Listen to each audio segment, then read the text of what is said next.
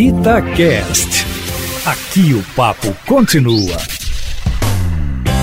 Olá, sejam bem-vindos ao nosso Itacast. Esse é o segundo podcast da série Mineração Dia a Dia. É um espaço para falar sobre assuntos relacionados ao tema, ouvindo pessoas e instituições que fazem parte de toda a cadeia produtiva, deste que é um dos setores que mais contribui para a economia e geração de emprego em Minas Gerais e no Brasil. No primeiro episódio, falamos sobre ações de diversidade e igualdade de gênero dentro do setor e também o quanto essa mudança é fundamental para garantir oportunidades a todos. E hoje o assunto é sustentabilidade. Mineração, dia a dia. Vou apresentar a você que nos ouve um projeto inovador da Vale, que transforma rejeitos da mineração em materiais para construção civil. Trata-se da fábrica de blocos da Mina do Pico, que acaba de entrar em operação. Essa é uma planta experimental que está em atividade dentro da unidade que fica no complexo de Vargem Grande, em Itabirito. Essa fase experimental terá duração de dois anos e, após esse período, a iniciativa poderá ser replicada em outros locais. E quem me acompanha nessa conversa é Laís Rezende, uma das engenheiras responsáveis pela iniciativa. Olá, Laís, seja bem-vinda. Oi, Cássia. Olá, ouvintes do podcast. É uma honra estar aqui, podendo compartilhar um pouco né, do nosso trabalho. A Vale está investindo cerca de 25 milhões em pesquisa e desenvolvimento tecnológico para essa implantação, que tem como meta reaproveitar por ano cerca de 30 mil toneladas de rejeitos.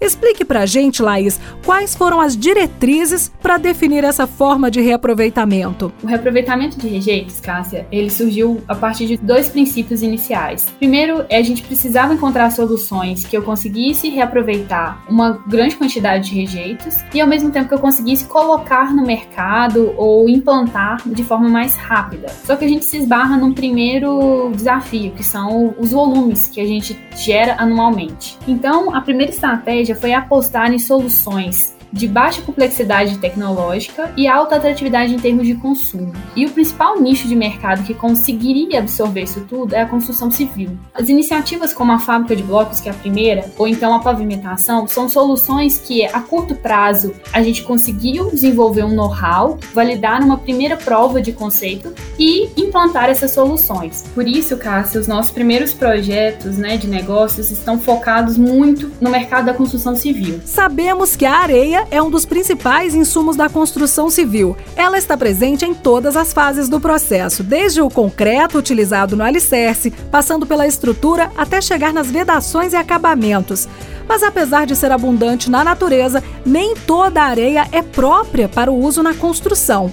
Esse rejeito da mineração poderá substituir a areia de maneira eficiente? Ele tem características, propriedades físico-químicas que permitem classificá-lo como uma areia. A importância da areia para esse mercado também é um importante diferencial, porque a areia, sabe-se, né, de acordo com a UNEP, que as taxas de reabastecimento natural não são compatíveis com as taxas de consumo. Ao mesmo tempo que a gente tem um volume muito grande de rejeitos, temos um potencial muito grande de reaproveitar esse material e, por outro lado, a construção civil tem um, um gap que a gente pode entrar e conseguir solucionar. Então, as soluções né, de reaproveitamento de rejeitos são muito focadas nesses mercados, seja reaproveitamento em cimento, seja reaproveitamento em premoldados, que é o foco da nossa fábrica de blocos, seja a pavimentação. O nosso material, ele não entra simplesmente como um insumo e tornando o bloco sustentável, mas ele entra como um insumo que a gente consegue performar exatamente como um insumo natural. Além disso, melhorar as características daquele produto. Por exemplo, a gente tem pavimentos com revestimento asfáltico com rejeito que a gente consegue ter uma economia de até 6% no CAP, que é o cimento asfalto petróleo, o principal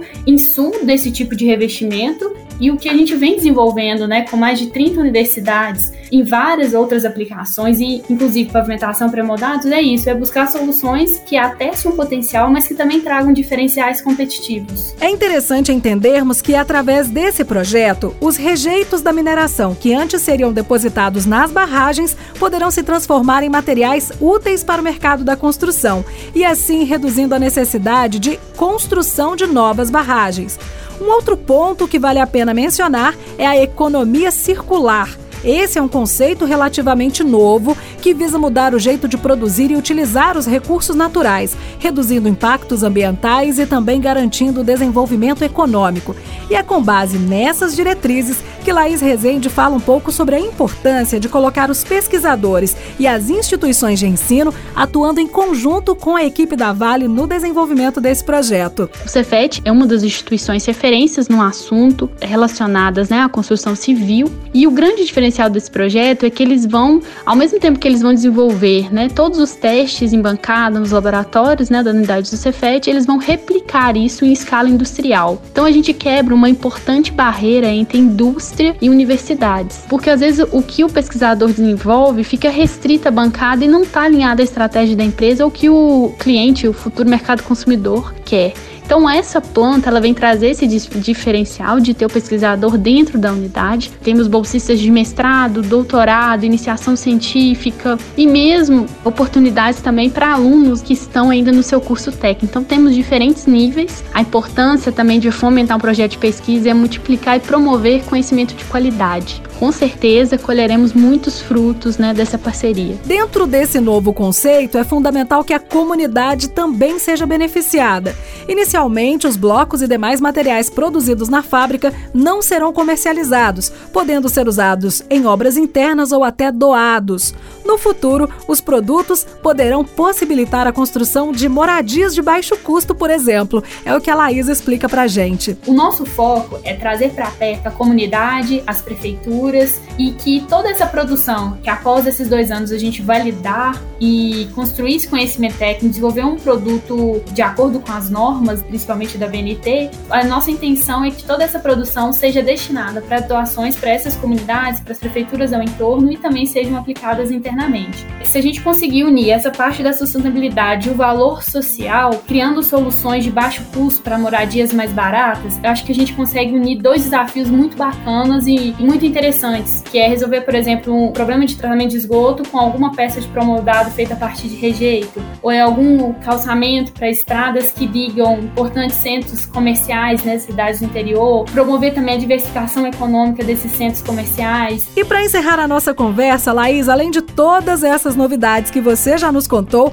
a fábrica de blocos do Pico também tem mais um diferencial que visa a diversidade dentro de suas operações, não é isso? Esse projeto ele nasceu de uma metodologia ágil, criada e escolhida por mulheres as demais etapas, que foi planejamento e implantação, também a gente contou com mulheres em sua maioria. É fantástico a gente conseguir empoderar e unir todos esses outros pilares junto com a questão da diversidade. Eu, como mulher, eu sei o quão importante e significativo dentro de uma empresa tradicional ter uma iniciativa que tenha esse foco e trazer as mulheres para o centro da discussão. Obrigada, Laís Rezende, engenheira, por conversar com a gente, contar um pouco sobre essa iniciativa inovadora que é a Fábrica de Blocos do Pico. Bom, Cássia, obrigada pela oportunidade.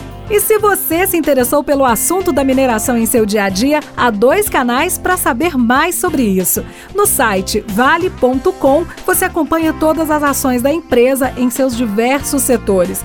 E uma outra dica para quem quer saber mais sobre a diversidade na mineração é assistir a websérie Mineração por Elas, disponível no canal oficial da Vale no YouTube. Obrigada por acompanhar mais uma vez a conversa aqui no nosso Itacast. E no próximo episódio vamos falar de mais assuntos ligados à mineração no seu dia a dia. Até lá! Mineração, dia a dia.